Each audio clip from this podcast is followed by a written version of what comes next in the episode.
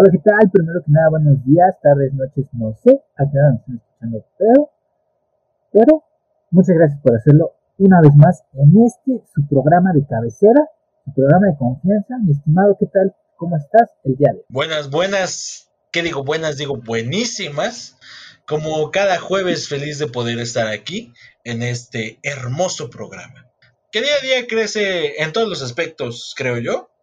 Y así es que gracias, estimado, estimado escucha, por acompañarnos aquí una vez más, ahora, en este momento.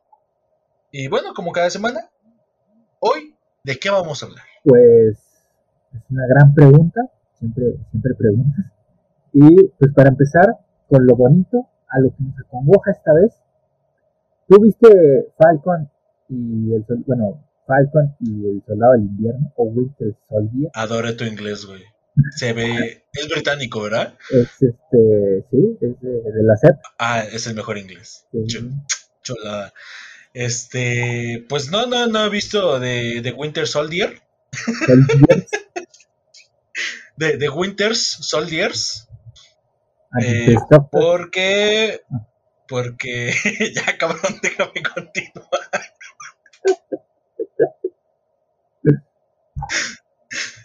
Porque, pues, una vez más, no, no he tenido la curiosidad. Fíjate que no me ha despertado. Yo creo que primero quiero que la acaben y luego ya verla. Pero he visto los momazos. Que pues es como ver la serie, pues, pero sin el audio, ¿no? Le metes.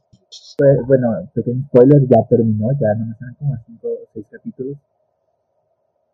Y pues este, pues es que ahí sale un personaje, un personaje muy curioso, eh, sacado de los cómics, y la verdad sí, me surgieron muchas cosas y la verdad tengo bastantes cosas que decir en cuanto a ello. Espérame tantito, espérame tantito.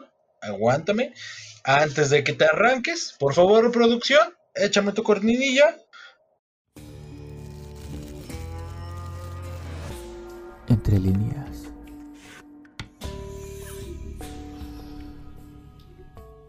Bueno, para empezar, eh, como sabrás, no, en, eh, Avengers Endgame, eh, los Vengadores, el juego final, o los Avengadores, la, el juego final, este, ahí es cuando Steve Rogers eh, devuelve las gemas del infinito, se vuelve viejito y le da su escudo a Falcon o a Sam este, para que sea el nuevo Capitán América, ¿no? Entonces ahí es donde surge esta primicia de eh, eh, Falcon y el soldado del invierno, ¿no? Hasta ahí vamos bien.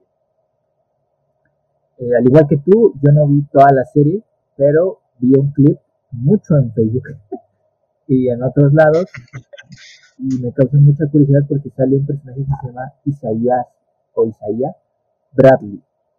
No sabes quién es, ¿verdad?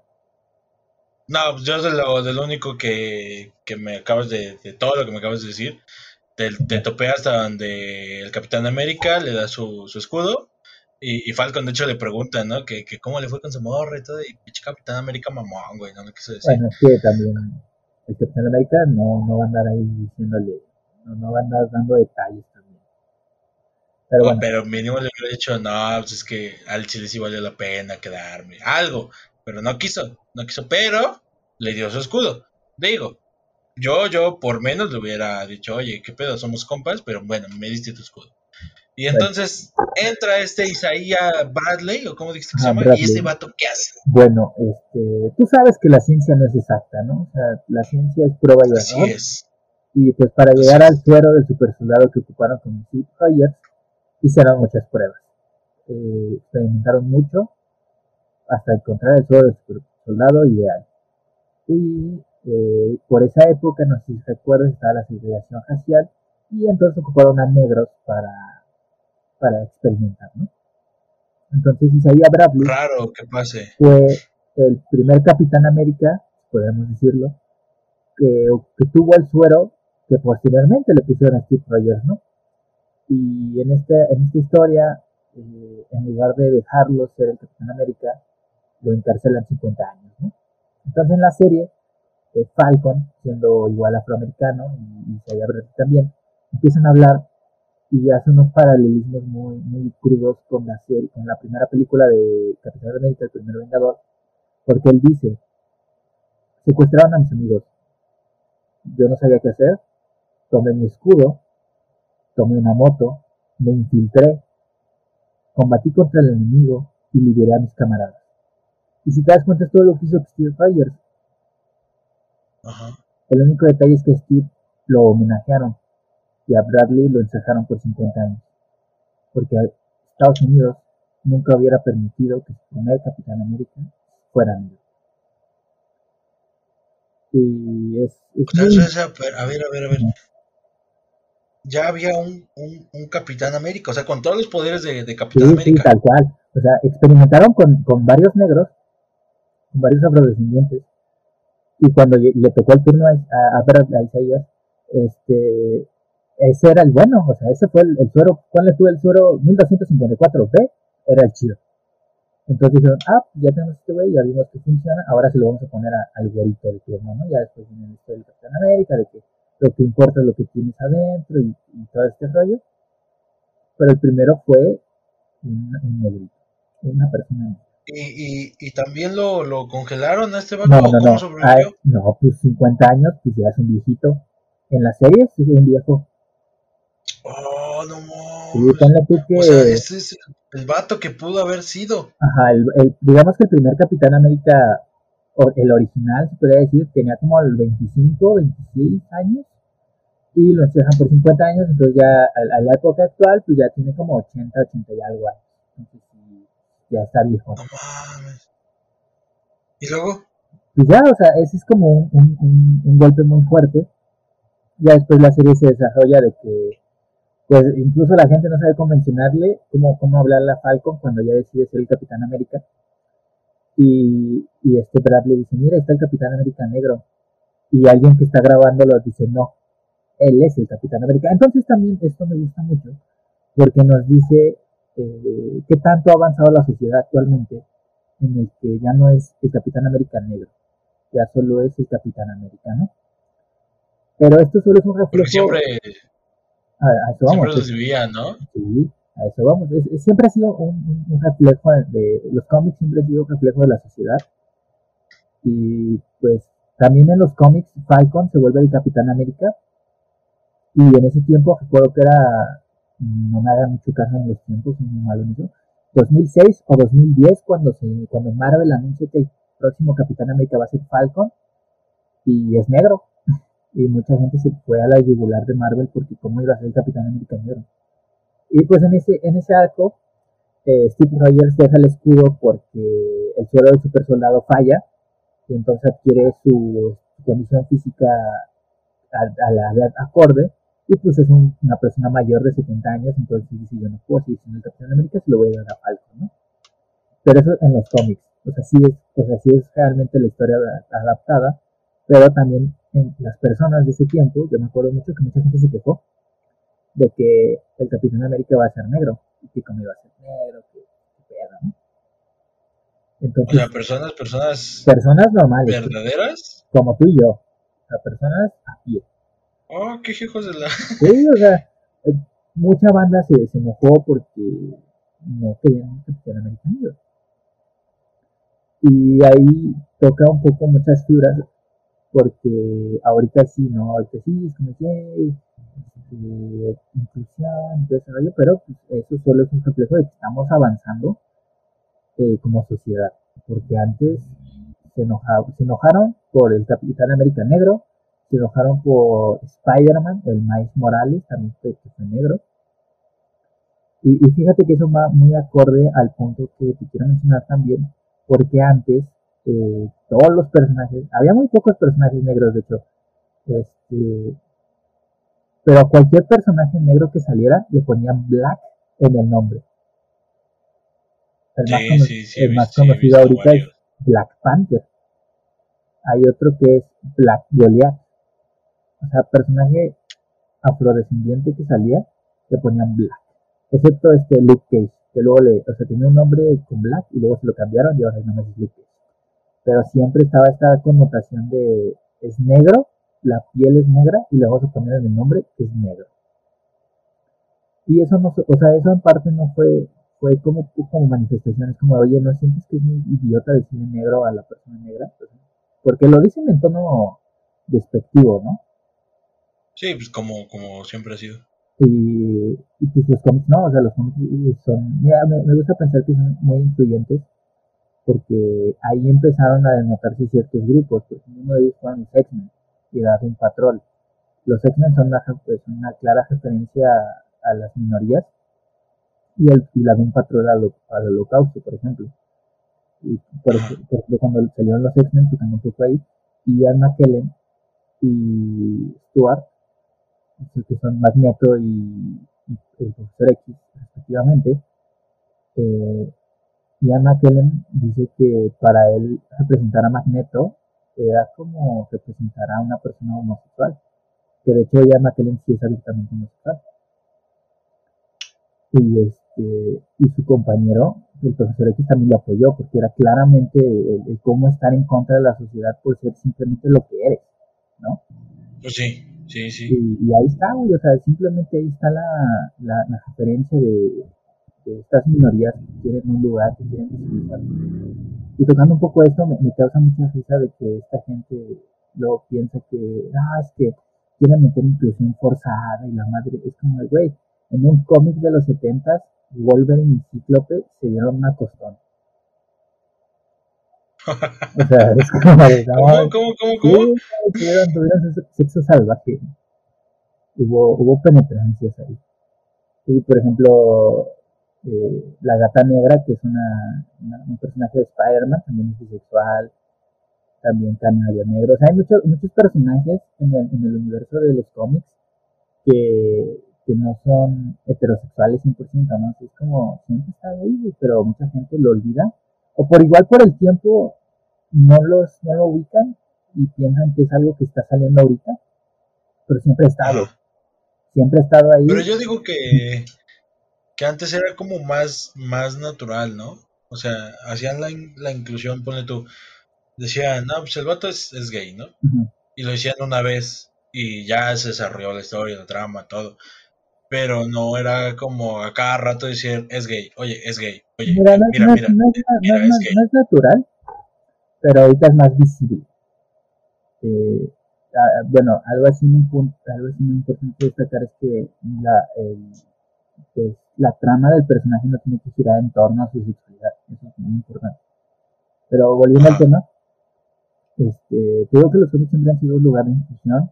De hecho, Daredevil fue el primer superhéroe este, con una ¿no? discapacidad. Exactamente. Y de hecho, cuando se creó, eh, hay una serie en History Channel que habla de, de Stan Lee y cómo fue creando sus personajes. Eh, por si la quieren buscar, está ahí después de los aliens y después de, después de la historia. Eh, él habla de que él tuvo mucho miedo cuando sacó a Daredevil porque pensó que las personas con discapacidad se iban a ofender. Entonces cuenta, Ah. cuenta la historia que Stan Lee le dijo a su mujer, si a mí me llega una carta, porque en ese tiempo eran cartas, si a mí me llega una carta de algún fan donde me dice que está molesto, yo inmediatamente corto el tiraje de Daredevil, porque lo entiendo. Y no, al contrario, güey, la, la, la gente le gustó, le mamó que una persona ciega pudiera partirle la madre a Kingpin y a Hell's Kitchen, entonces es como de, oh, pero. Entonces, Es que, güey, es Daredevil. entonces, a eso vamos, ¿no? Como que los cómics siempre han sido muy influyentes. Y también en los personajes negros ya después de la Black Exploitation, que es como un movimiento en el cine donde popularizan que los protagonistas sean personas negras. Por eso salió el, el Blácula, que es un Drácula negro. Estas películas como muy despampanantes donde la mujer lleva afro y pum pum muchas balas, eso es la Black Exploitation, entonces también como que los cómics se quisieron, se quisieron meter ahí y por eso sacaron esos personajes porque que ya te mencioné como Black Panther, el Black Goliath, el Cage, o sea, todos ellos. Pero de una forma más, más natural y con un fuerte mensaje antirracismo, ¿sabes? Y, y hasta hace poco, o sea, yo estaba contando a mi papá esto de que iba a hablar de esto, de, los cómics y de, de, de todo este tema. Y, me recordó, de hecho me mostró un clip. No sé si se recuerdas al hombre araña de los 90. Mm, el de la canchita, ¿no? Spider-Man, Spider-Man. No, no, no, el que sigue Sí. después de ese. Un, un Spider-Man Ah, más, más no. mamadito. Bueno, ahí Ah, sale Madame sí. Y todo ese rollo. Bueno, el punto es que hay, una, hay, un, hay un capítulo donde, eh, donde se reúnen a los seis magníficos, un rollo así. Pero uno de ellos es como Black Manta, pero su traje es completamente negro. Ajá. Y ya se están peleando y todo, y sale Kingpin. Sale y todo ese rollo. Y Black Manta se quita el casco. Y es una persona negra, güey. Pero ahí te va. O sea, uno pensaría que es como normal, ¿no? Pero no. Resulta y resalta que estaban experimentando para, para, para conseguir otro, al- otro integrante del equipo. Y el que iba a ser, el que iba, el que se, digamos, ¿Seleccionaron? Seleccionaron, él se ofreció, el voluntario, fue el, fue el voluntario de la experimentación, fue una persona blanca, eh, rubia y menemista, eh, que, que- que dijo, va, yo, yo jalo, yo, yo me meto a este tambo con quién sabe qué radioactivo para tener poderes. El problema fue su jefe, güey, porque su jefe era, era, era, digamos, del, del Capitolio, así. Era alguien, digamos que era un diputado, ¿no? Aquí como en México. Y... Era Alfredo Adame. No, más chido. Este, bueno, este, el punto es que este vato como que interrumpe la, la, el experimento. No, no, no, no, no, no, no lo bajen a la- a al aceite, ¿no? Y todos, ¿por qué? Porque no, pues porque es mi hijo y su vida, su vida vale mucho, ¿no? Entonces, Oh, eh. Black Manta eh, dice que hay varias versiones. Unas dicen que lo obligaron porque era el sirviente, el mayordomo, por así decirlo, de la familia. Chale. Y otra, y otra versión dice que él se ofreció. Entonces ahí sí la que más les gusta. Entonces mencionan que él, que él dice, oh, vamos a cambiar de lugar. Y él se somete sin saber qué va a pasar. Afortunadamente, porque son cómics y porque son series animadas, obtiene poderes. Pero para todo el mundo, Black Manta era el hijo de este vato. O sea, Ajá. el que salía a cámaras era el rubio blanco menemista. Pero el que se daba en la madre con los malos era el negrito. Y entonces, de hecho, se quita el casco Ah, y, es, y uno de sus compañeros dice, ah, entonces por eso te llamabas Black Manta. Y él, sí, güey, por eso me llamaba Black Manta, porque soy negro. Entonces, fíjate, fíjate ese punto de, de decir que una vida blanca vale más que una vida negra. y Por eso, el que debe resaltar en este mundo es la, la persona blanca. ¿no? Ajá, sí, pues sí. Eh, No, no, y si te das cuenta, algunos, algunos trajes, no todos, sí, son muchos trajes muy, muy vistosos, muy coloridos, y los de las personas negras sí son como muy, muy oscuros, muy darks. Sí, lo, pues nada más Black Panther, güey, que todo su traje es negro y a lo mucho destallan, y esto pues, ya en, los, en la película, ¿no? El del collarcito dorado. No, y, O- y- y en los sí. cómics agrégale eso una capa negra. No te pases de lanza. Eh, y Bien bueno, lo dijo Edna Moda, no capas. sin capas, no puedes partir tu madre. Pero también hablando de esto, de, ah, tomando un poco de Isaiah Bradley, eh, me causó mucha curiosidad porque yo vi en Twitter que los blancos racistas se enojaron porque en la serie les recordaron que son blancos racistas. O sea, les molestó que un producto les dijera en su cara, güey, lo que hiciste hace unos cuantos años estaba mal, pendejo. Yo no lo olvido, y hay cicatrices. Y, eso y te sí. enojas, o sea, es como de, como, ¿por qué te enojas si no te están diciendo mentiras? Y, Pues la verdad nunca le gusta a la gente. y, duele porque sigue pasando, güey. O sea, es algo que, que desgraciadamente, a pesar de todo lo que está sucediendo en- actualmente, siguen pensando este tipo de cosas de que el negro es malo solo porque es negro, güey. Ahora imagínate, y, y lo vamos a traspolar un poquito a México porque yo no vivo en Estados Unidos, más del 70% de la población de México es, es mestiza, es morena Morenitos. y sufren discriminación por el otro 30% que es blanca, güey. O, o más güey. triste, entre nosotros, güey. Hay un poema, luego te busco el autor, que dice que es triste cuando el blanco le dice negro al negro, o cuando le dice, no, es, es, es, es, malo cuando un blanco le dice negro a un negro, o un blanco le dice indio al indio. Pero es triste cuando un, bla- un negro le dice negro a un negro y un indio le dice un a indio a otros indios, ¿sabes? O sea, está, está des- este despectivo hacia gente de tu mismo color o de tu misma etnia, es muy triste, güey, y es algo que nos han hecho las marcas, la publicidad, los productos. No sé si te ha pasado, pero a veces ha, llegado veces en las que tú odias tu color de piel, güey. Hay, hay veces que dices, verga, güey, pero que, este tono y ves publicidades de, ciertas tiendas departamentales y ves que la gente es blanca, alta, bronceada y tienen éxito y tú te ves y nada que ver, güey. Y luego volteas a ver en, en, estas, en, Walmart y así, esto el departamento de belleza y, te encuentras con, con cremas dermoaclarantes, con estas cremas que te dicen estas manchas de las axilas o para aclarar tu zona íntima, o sea, todos los productos te están diciendo naciste con el tono. Aclárate. Naciste con el tono de piel equivocado. Y, y es como de verga, güey, ¿por qué? O sea, ¿por qué, es esto, no? O sea, ¿por qué estamos, por estamos pensando que tu color define tu éxito, ¿no? Y, eso es muy triste, güey, porque nos, nosotros nos basamos nuestros estándares de belleza a los estándares de belleza europeos. O sea, güey, en Europa todos son altos, rubios, de ojo claro, barbones y tratar, y, tratar de encajar esos estereotipos o esos estándares de belleza aquí, pues, güey, ¿quién? Pues no queda. Entonces, a mí se me hace muy triste, güey, ese tipo de cosas, que solo por tu tono de piel ya te estén como ubicando en ciertas partes, o, o caigan en estos eh, clichés, que dicen, ay, me va a saltar, güey. tengan, ándale o, que, o que tú vayas detrás de una persona y esta persona más como que de volteó, como que te medio escaneó y se pasó del otro lado, güey, no vaya a ser la de manos. O sea, ¿sabes?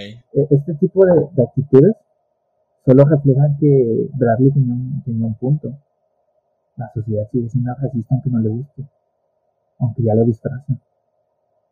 Y, y es muy feo, güey, porque entre más te das cuenta o entre más lo ves, más te da da coraje, güey. Retomando un poco lo que ha pasado en Estados Unidos, eh, mataron a un joven, güey, porque él iba, él iba corriendo con una pistola de juguete. Y dos policías lo vieron y, y ya lo investigaron, güey. Y un vato blanco trae un pinche fusil de asalto en la espalda y lo saluda y no le dice nada, güey no, ni siquiera te tengo que decir el tono de piel. ¿Sabes? Y también es, es, muy curioso porque hace poco, ya es que en Facebook se popularizan muchos cortes de, de series viejas. Me ha parecido mucho el, varios cortes del Príncipe de Rap. Y, y uno de ellos es cuando, cuando el gordito, el tío Phil, le dice a uno de ellos, oye, baja los brazos. Y el vato los tiene hasta el cielo, güey, los tiene ahí arriba y ves, tienes el policía, no, yo bajo estos brazos y me van a dar seis tiros de, advertencia para que los vuelva a subir. o sea, güey, es, comedia, es de los noventas y sigue habiendo ese tipo de cosas. Igual otro, otro, otro ejemplo del principio de Hap es cuando eh, Will Smith y su primo conducen el auto de Henry Ford y los detienen. No, no, sigue, acaba esa idea. Y los detienen y este güey, no, no Will Smith, el otro, piensa que es porque iban demasiado lento. Y Will Smith, pues desgraciadamente, él vive en otros lados. Entonces él sabe perfectamente, y tú como espectador sabe perfectamente por qué los detuvieron. Y ya, pues el, el tío Phil lo salva, lo, les les da un paradón de culo a los oficiales, y porque les saca muchos términos legales que yo no entiendo. Sale Henry Ford a decir, sí, güey, es mi socio. Y, y creo que su, su, hijo del tío Phil sigue pensando que, que fue por límite de velocidad. Y Will Smith le dice, no importa que tantos conectes tenga tu papá, no importa que cuánto dinero tengas, cuando ven un negro encima de un auto lujoso, solo ven una cosa a los policías. Y este vato se casi nada, estás pendejo. y luego le pregunta a su papá, oye papá, si tuvieras a dos personas negras en un auto lentos, ¿los detendrías? Y güey, su papá le, le verga, güey, le dice, yo me hice esa pregunta muchas veces. Entonces, sin, sin flashback, sin nada, te, te da a entender que al tío Phil también lo detuvieron muchas veces. Y él se queda en el sillón pensando, ¿yo los detendría? O sea, realmente de esta escena, ¿qué tan alejados estamos de la actualidad? ¿Sabes? O sea, la ficción sirve para, para rescatar o para denotar los problemas sociales de la actualidad. Y me empeja que, siendo tanto tiempo de estas series viejas, no ha cambiado nada, güey. Siga pasando, ¿no? Siga pasando y aún así te emputes porque en una serie de Disney te digan que eres un blanco racista. Pero no mames, güey, me dijeron blanco racista, pero ¿por qué lo soy, güey? Pues voltea a ver, güey. Voltea a ver la sociedad y dime que no es cierto.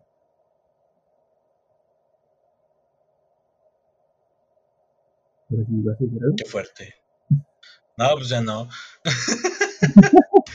está, está muy, muy grueso este pedo, como mi pito. Pero algo que pues que tenemos que rescatar, güey, que pues que la gente tiene que entender para bien o para mal, tiene que, que entender que está mal, que, que definitivamente si, si está pasando en la serie de televisión o lo que tú quieras, chistes o algo, es porque existe. O sea, está ahí. Y pues realmente no entiende la gente. No entiende y dudo que vaya a entender en un corto periodo de tiempo. Entonces pues nos va nos va a doler, nos va a estar chingue chingue, pero pues, son, son problemas que, que se tienen que atacar o más bien no atacar, se tienen que abordar de forma inmediata. Y pues tampoco tener esta postura de, de por ejemplo, los blancos racistas que se enojan de que les digan blancos racistas. Tener esta postura de que digan, es que a nosotros también nos discriminan, güey. No, tú sabes que eso no pasa. Tú, tú bien sabes que, que eso no, no te está pasando lo mismo que a este cabrón que le, que le dispararon por correr con una pistola de agua. No te está pasando a ti. Entonces dejar de tratar de decir a mí también eh, y empezar a decir o empezar a pensar el cómo solucionar las cosas. ¿sabes? Eso, también me causa mucho conflicto, güey. Cuando, cuando quieren voltear este, como la conversación hacia ellos, ¿no? Eh, de huevo. No, no sé si recuerdas lo que pasó con, con George Floyd. Igual, igual volvemos a Estados Unidos y me lleva la verdad a Floyd, si no se acuerdan, o si ya se les olvidó, eh, una persona afroamericana que fue sometida con agresión excesiva por dos policías y uno puso su rodilla en la, en la garganta. Si bien las maniobras policiales, porque ya después salió un chingo de información hablando al respecto, que no se pone en la garganta, se pone en la mandíbula, bla, bla, bla, bla. Bueno, este idiota lo puso en la garganta y lo asfixió. Ese es un pedo mediático, de Black, de Black Lives Matter, ¿no? De vidas negras importan. Sí, sí. A mí, a mí como, como tú mencionas, eh, que luego lo dicen, es que a mí también me discriminan, güey, me, me, encabrona mucho de que luego salió todas las vidas importan. Como que esta respuesta prefabricada o postfabricada de, de, las personas blancas de, ay, sí, todas las vidas importan. Es como, güey, claro que todas las vidas importan. Pero las vidas blancas no están en peligro, no están en riesgo. Y lo vi muy, muy, muy bonito en la imagen. Porque mencionaban eso, ¿no? Lo, lo, lo, aterrizaban con el ejemplo de la mariposa monarca, ¿no? Porque estaba el vato con su cartelito que decía, las vidas negras importan. Y llega otra persona y dice, no, eso está mal, todas las vidas importan. Y el, y el vato deja su cartel y dice, a ver, cuando, cuando pedimos salvar el bosque de la mariposa monarca, no estamos, eh, no estamos negando la existencia de otras mariposas, ¿correcto? El otro no, que sí. Estamos hablando de la mariposa monarca porque esta es la que tiene más peligro de estar, ¿no? De extinción, de, sus lugares de, santuario, ¿no? Por eso estamos hablando de la mariposa monarca. No es que no haya otras mariposas, es porque la vida de esta en especial está en riesgo. Es lo mismo con las vidas negras. Todas las vidas importan, claro que sí, nadie está diciendo nada. Pero en este momento las vidas negras son las que cogen más peligro. Por el mismo ejemplo que di hace rato. Cuando una persona blanca trae un arma de verdad, los policías la saludan. Y cuando una persona negra va corriendo con una pistola de juguete, disparan y luego averiguan. Entonces ahí luego me dices, todas las vidas importan. Soy mí. Que bien, no está mal porque estás defendiendo la vida en general. Pero enfócate y enfócate y que quede bien claro en dónde está la conversación. Porque siempre, siempre es lo mismo con esta gente. Sale algo y quieren desvirtuarlo, quieren cambiarlo, quieren voltear la conversación hacia ellos, ¿no? Mencionando un poco el feminismo, cuando, cuando ellas mencionan de que nos están matando, pues nos falta el idiota que dice, a nosotros también, pues sí, pendejo, pero ahorita las vidas que están en peligro son las de ellas. No estamos negando que maten hombres, pero en comparación, hay, es, más peligroso ser mujer que ser hombre. Entonces, siempre hay que tener en cuenta que no es que estén invisibilizando una cosa, es que estamos denotando que hay un factor de riesgo. Y cuando el factor de riesgo es simplemente ser negro o en su caso mujer, pues es alarmante. Porque que venga una persona blanca, hombre, a decirte, no, así las vidas importan. Como dije, me pendejo, pues tú nunca vas a sufrir lo que yo sufrí, nunca vas a estar en riesgo como yo, ¿sabes? Es, es un poco de empatía y estar, y estar conscientes de que no todos giran alrededor tuyo. No todo es, las vidas, todas las vidas importan, claro que importan, nadie está diciendo que no. El problema es que solo te importan todas las vidas cuando están matando a las vidas negras. Solo te importa la vida de los hombres cuando ya están matando a, los, a las mujeres. O sea, ni siquiera es un sentimiento genuino, solo es algo para reaccionar. Solo es el típico de, ay, pero es que también del otro lado. Pues sí, pero nadie está quejándose de tu lado. ¿Sabes? Solo se en este aspecto se, se victimizan, ¿no? Se dicen. voltean y dicen, es, más que nada. Y, y, eso es. Se hacen las víctimas. Ah, y no está chido que lo hagan. En ningún aspecto, señores. Sí, Nadie quiero un mártir. Oh. y, y, bueno, ya para regresar al bonito tema de los temas. A nadie le cae bien un mártir, les caga. Mira, este, antes, antes de, pasar a lo último, este, sí quería aterrizar todo esto que estamos mencionando. Es como gente sean conscientes de lo que están haciendo y lo que están viviendo. Y seamos un poco más empáticos con la gente. Y que hay problemas sociales reales que necesitan respuestas reales. Y no, no, no cambiar la conversación hacia otro lado. ¿Sabes? Y respuestas eficientes, no respuestas que se vean bonitas, que sirvan. No, se tiene que ser, o sea, todo, todo proceso tiene que ser difícil, duro, crítico. Y si nadie se hace ese tipo de preguntas, y si todos tienen las soluciones fáciles, bonitas y estéticas, pues esto nunca va a pasar. La vida o, o, estos problemas no se, no se resuelven con un hashtag, o tomando fotos, o cambiando foto de Instagram a negro, o, o todas estas cosas, no. Se requiere participación de la gente. Se requiere que la gente tome las cartas en el asunto y que apoye, no que estorbe. Se requiere que la gente apoye. y apoye. Y si no tienes, y si no apoyas o no compartes la, ideología, está bien, es muy respetable, porque tampoco se trata de imponer. Pero entonces, hazte un lado, ¿no? No entorpezcas el, el paso a alguien más.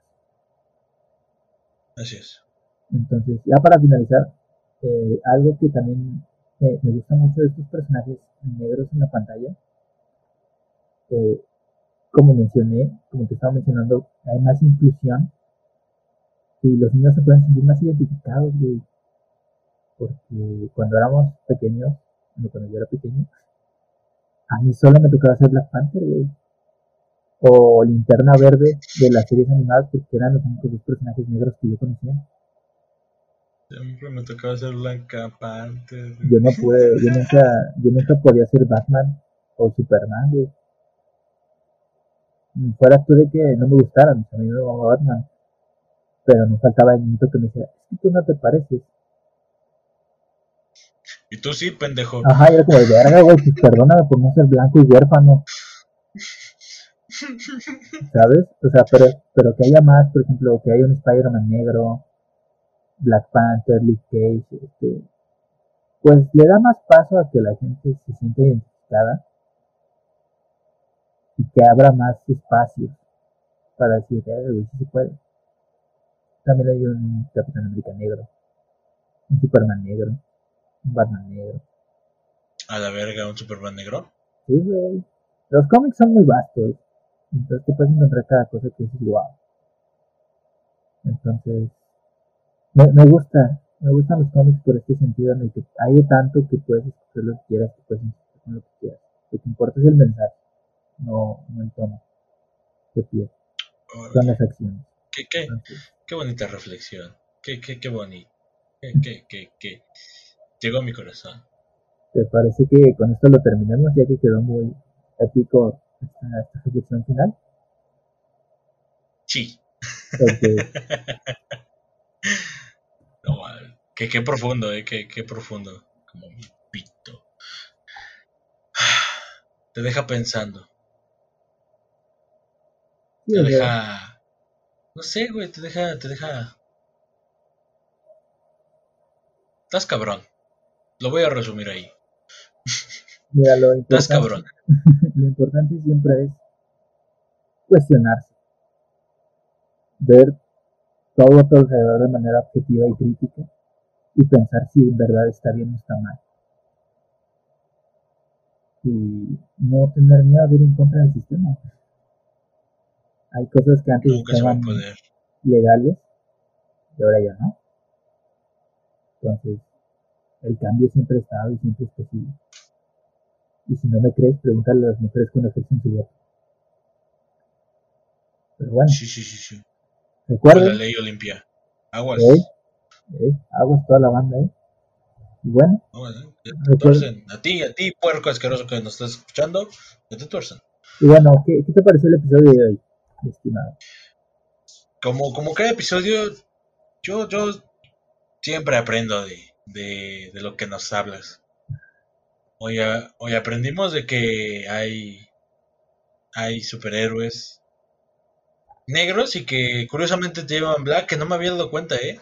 Sí, que, que todos los superhéroes negros llevan black, como que ya está instalado ahí. Pero hoy aprendimos un- una, una cosita más. Este, bastante profundo por toda la reflexión a la que nos llevó. Eh, entretenido. No sé, güey. Profundo, me quedo con lo, con lo profundo, más que nada. un poco más y llegamos al subsuelo. Sí, no, no. O sea, ya no sé qué tan profundo está ese pedo, si, si esto que llegamos o un, peso, un pozo petrolero que se va a romper en el Océano Pacífico. pues Eh, espero que no se rompa en el océano porque ya está muy contaminado. Entonces, te toca a ti decirle el, que fueron amigos, ¿verdad? Aparte de que le van a poner el Black Océano a los hijos de la chingada. Bueno, este sí me toca, me toca decir el, el entonces digo, recuerden que su opinión es muy importante y si quieren abordar un tema en especial pueden mandar un mensaje a nuestras redes sociales, aparece, que aparece en la descripción, comentar en el video de YouTube, no sé, por donde quieran hacer contacto. Este, ya muy pronto tendremos Twitter cuando sepamos manejarlo, pero mientras ahí tienen los medios de contacto.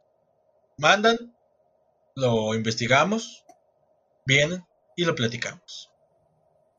Y bueno, con esto nos despedimos y gracias por escucharnos una vez más, un jueves más. Sergio en los teclados.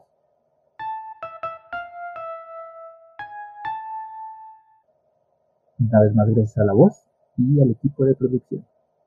Y recuerden amigos, la noche es más oscura antes de amanecer. ¡Vámonos!